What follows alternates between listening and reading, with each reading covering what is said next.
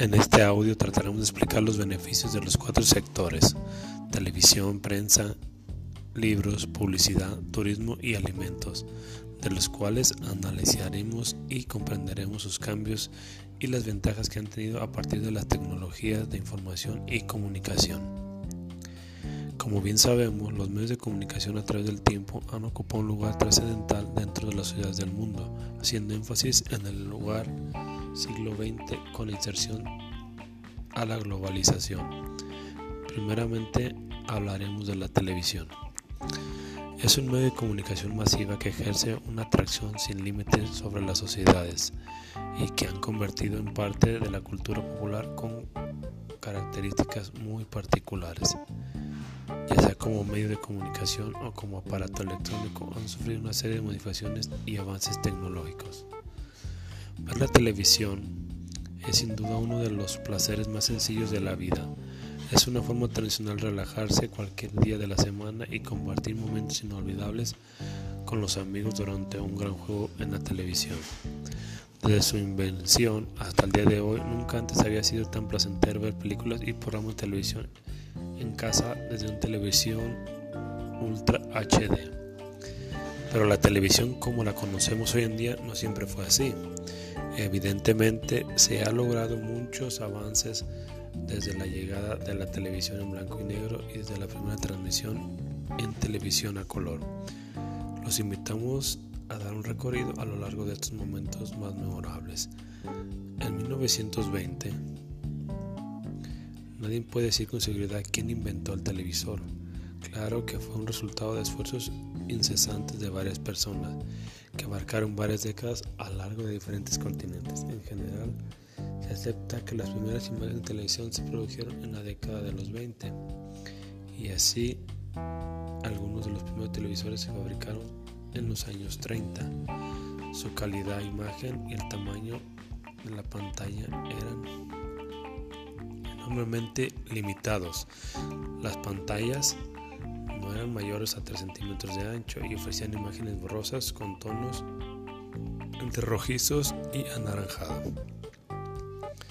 Fue con la aparición de la televisión electrónica que este aparato realmente empezó a mostrar un potencial como el pilar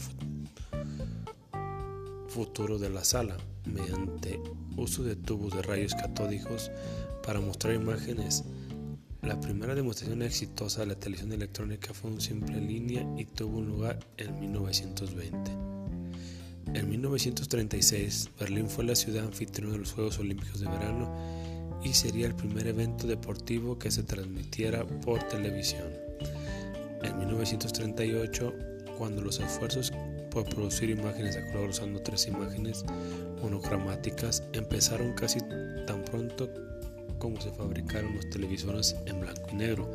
La primera transmisión a color del mundo tuvo lugar tan solo un año después de la primera demostración exitosa de la televisión electrónica.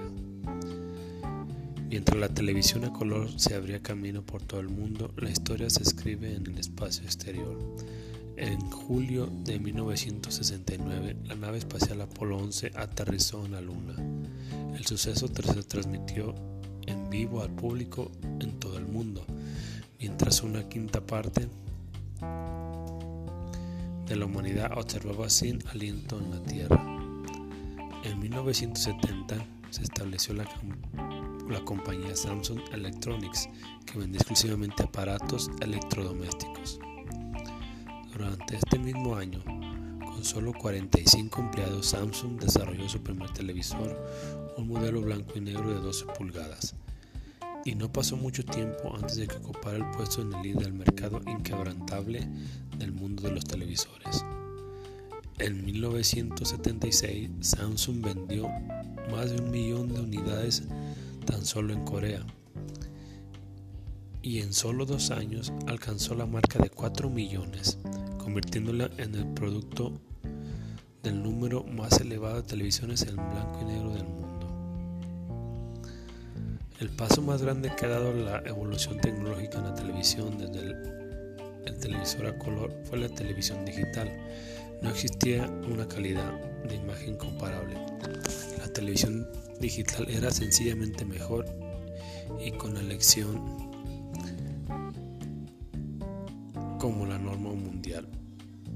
escenario estaba puesto y Samsung estaba preparada.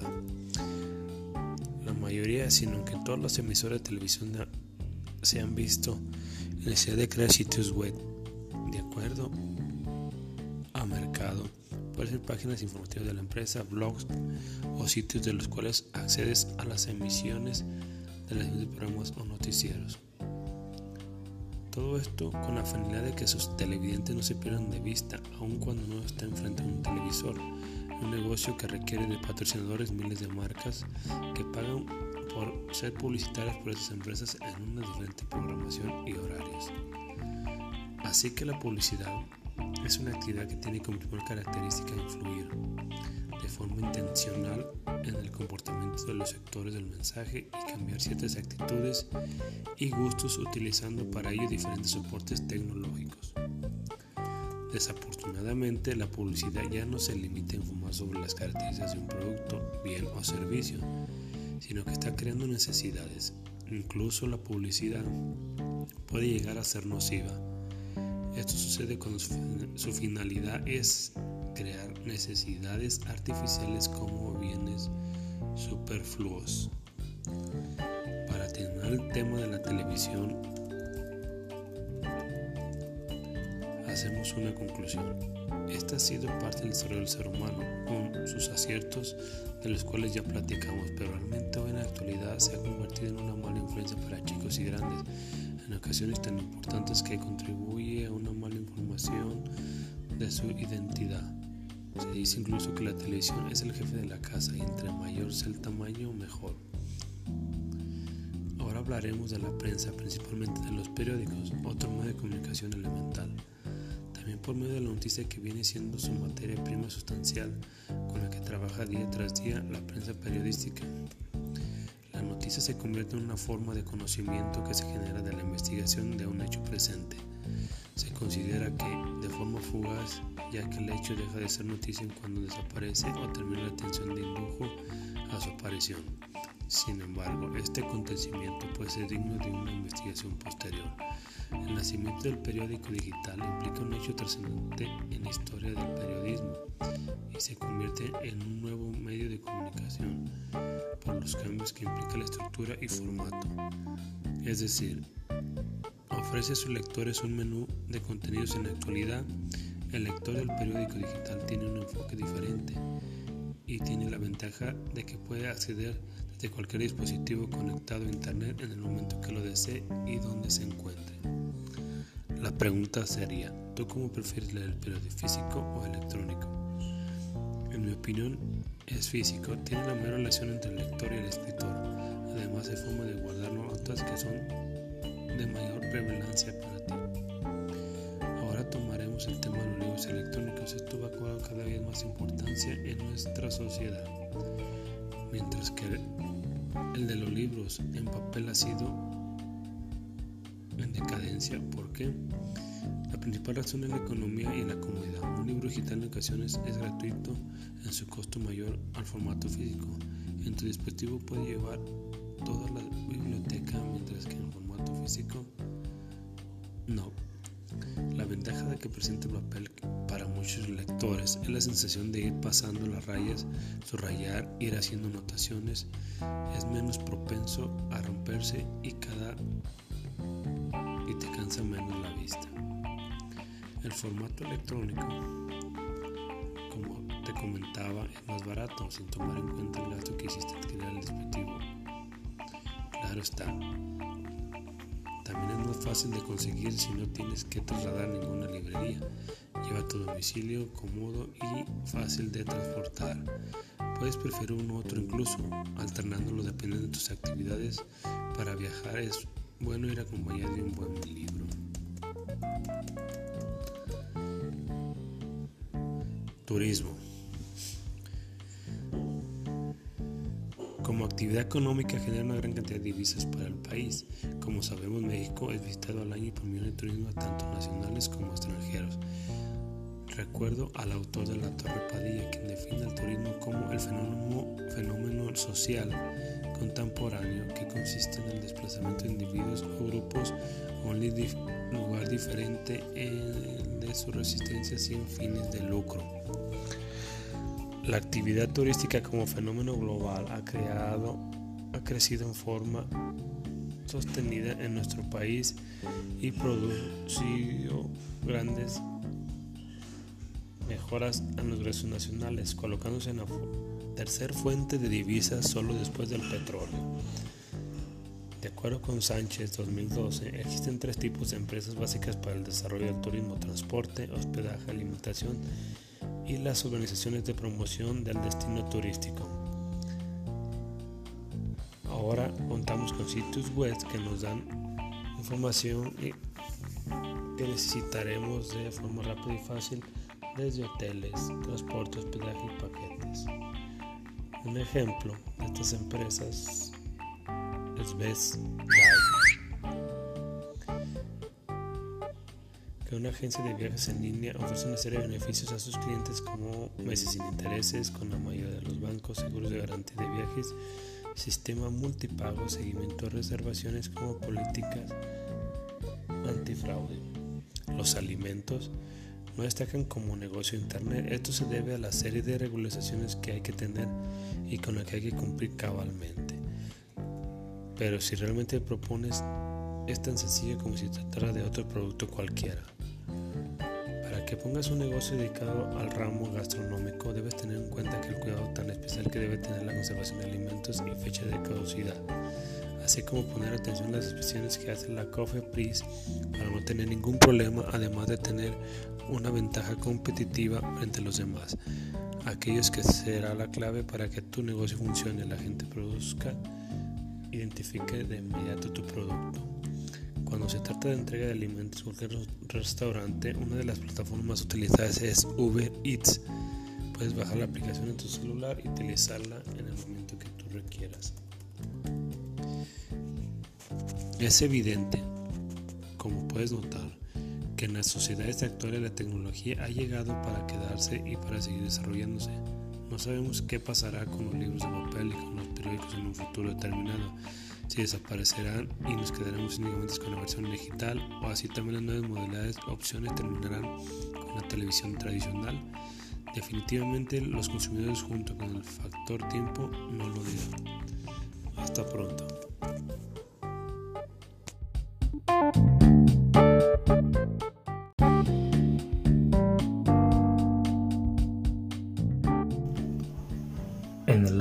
2005 en la comunidad llamada Tres Palos del municipio de Arandas, Jalisco, se pretendía instalar un vertedero de basura regional.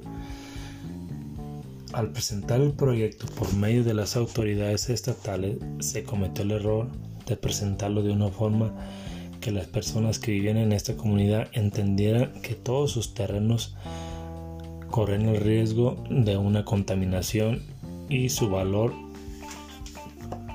iba a descender. Intervinieron integrantes de partidos políticos opuestos al gobierno en turno sacando provecho del conflicto para hacerse publicidad, ya que se aproximaban elecciones. Llegó el punto que los habitantes se manifestaron en el sitio que se pretendía construir el proyecto, haciendo guardias para evitar que las máquinas empezaran a trabajar. Después de varias reuniones con las personas no indicadas, las autoridades tomaron la decisión de instalarlo en otro municipio.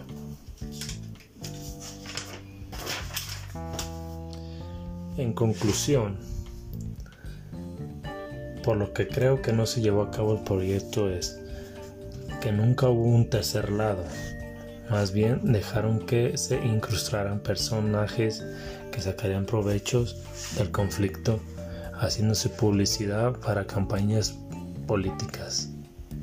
Segundo, nunca hubo una presentación del proyecto de forma adecuada, primeramente a la comunidad, ya que el proyecto traería empleo, infraestructura, caminos, electricidad, salud, educación, instalación de nuevas empresas de reciclado. 3. Las autoridades locales y estatales se enfocaron en su carrera política, que en realidad en los beneficios del proyecto.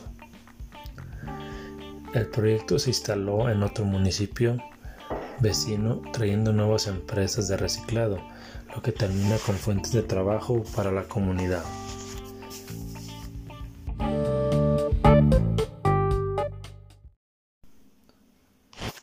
En el año 2005, en la comunidad llamada Tres Palos del municipio de Gran Jalisco, se pretendía instalar un vertedero de basura.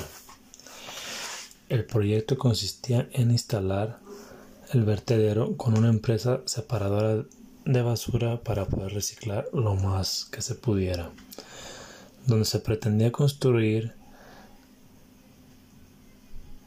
en la comunidad lejana de la carretera, la cual se comunica por medio de caminos de terracería en mal estado. La única fuente de trabajo es la agricultura de mezcal y criadero de animales para engorda. El terreno seleccionado para el proyecto es semiárido usado para el pastoreo temporal de ganado. Al presentar el proyecto por medio de las autoridades estatales se cometió el error de presentarlo de una forma que las personas que vivían en esa comunidad entendieran que todos sus terrenos iban a sufrir contaminación y por lo tanto un descenso en su valor.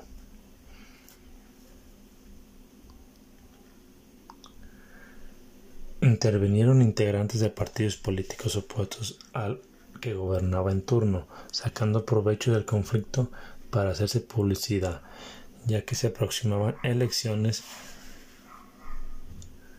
Llegó el punto que los habitantes se manifestaron en el sitio que se, que se pretendía construir, haciendo guardias para evitar que las máquinas empezaran a trabajar.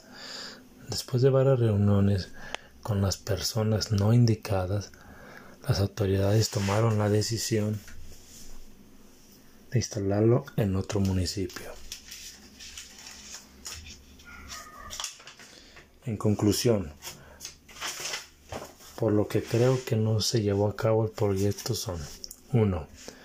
Que nunca hubo un tercer lado, más bien dejaron que se incrustaran personas que sacarían provecho del conflicto. Nunca hubo una presentación del proyecto de forma adecuada primeramente a la comunidad, ya que el proyecto traería empleo, infraestructura, caminos, electricidad, salud, educación. 3. Las autoridades locales y estatales se enfocaron en su carrera política que en realidad en los beneficios del proyecto.